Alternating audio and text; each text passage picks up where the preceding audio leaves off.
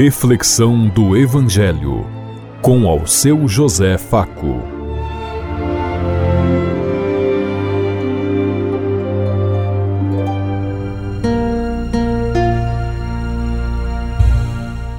Paz e bem a todos os ouvintes da Rádio Construtiva e todas as emissoras em sintonia conosco e o povo que nos ouve. Queremos levar até você uma mensagem de amor através da palavra de Jesus Cristo, hoje no Evangelho de Lucas, capítulo 18, versículo 9 a 14. Sábado, 9 de março de 2024. Que a graça e a paz de Deus Pai, Deus Filho, Deus e Espírito Santo vos ilumine nesse dia e seja uma boa notícia para todos.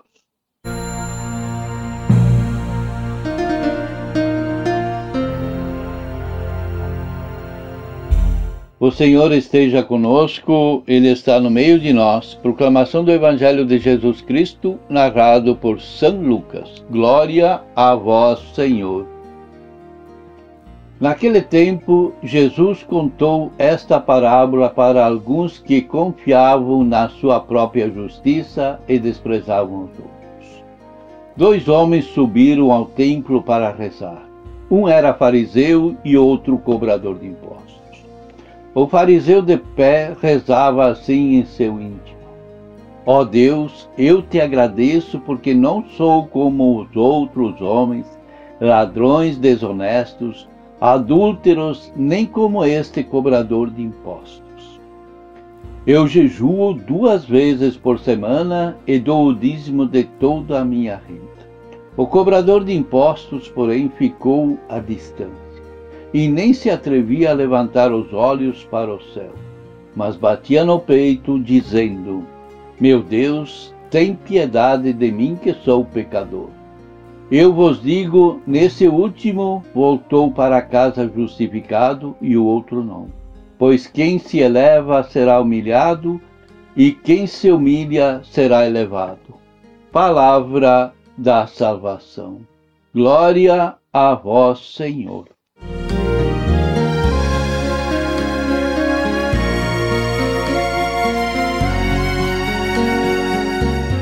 Aqui nesse tempo de quaresma, nós temos uma oportunidade de fazer um exame de consciência, de nos perguntar como nós estamos, como nós olhamos as outras pessoas. Nós somos capazes de acolher os outros? Ou ficamos criando, julgando, imaginando tantas coisas, tantos problemas para cima dos outros e não olhamos para nós mesmos?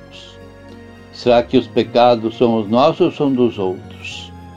Diante dessa parábola, nós precisamos fazer uma reflexão da nossa verdadeira disposição quando nos apresentamos diante do altar do templo do Senhor para conversar com Ele.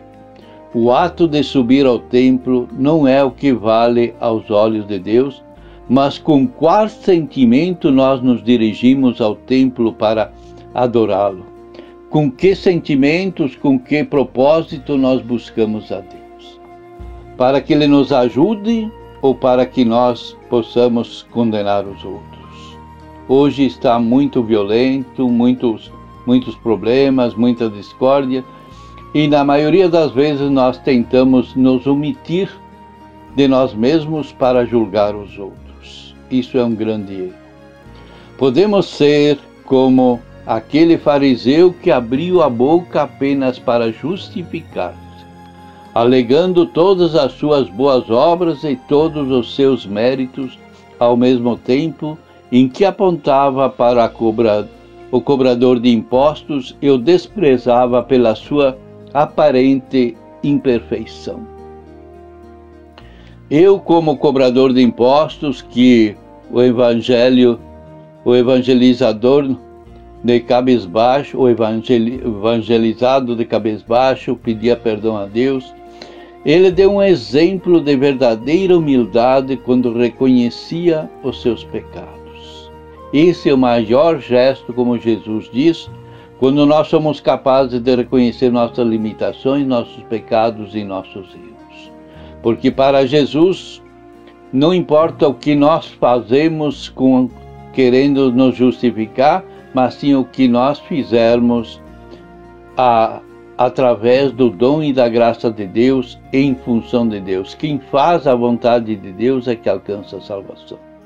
Não são as nossas palavras bonitas, nem as orações longas que agradam o Senhor, que sondam os nossos corações. Por isso, o coração que fizeram, a oração que fizermos no nosso silêncio será ouvida e agradável ou não aos seus ouvidos.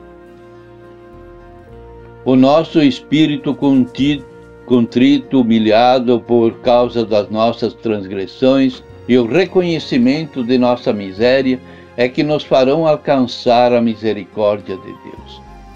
Pensando que agradava a Deus, o fariseu se auto-elogiava, enquanto o cobrador de impostos não se achava digno nem mesmo de olhar para o Senhor.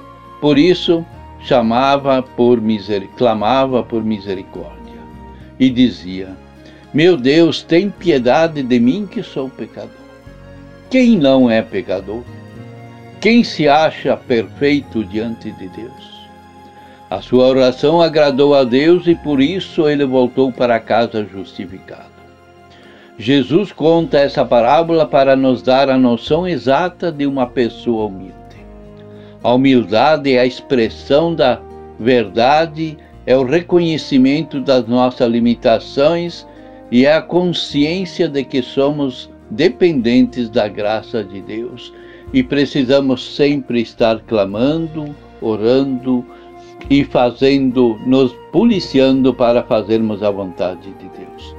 Deus é quem provisi, provisiona as nossas boas ações.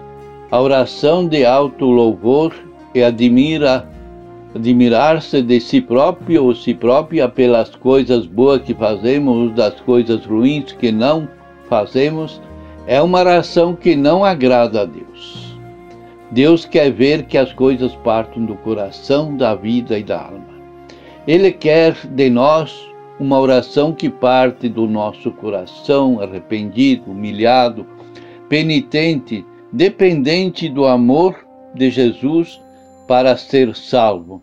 Jesus é quem nos justifica perante o Pai e nós mesmos, nós mesmas, nunca poderemos nos justificar mesmo que não digamos nada, o Senhor conhece tudo, por isso não nos adiantará fugir ou camuflar, tentar enganar a Deus, porque ninguém engana a Deus. A verdade brilha como ao sol do meio-dia, nos diz Jesus. Quem se eleva será humilhado, e quem se humilha será elevado. Como tem sido sua oração diante do Senhor? Como a do fariseu pretensioso ou como a do cobrador imposto, envergonhado, humilhado? Você reconhece a medida da sua capacidade e da sua incapacidade? Você tem voltado para casa justificado, justificada ou não? Como tem sido feito o exame da sua consciência diante do Senhor? Você costuma se autoelogiar? Pensemos em tudo isso enquanto lhes digo. Até amanhã, se Deus quiser. Amém.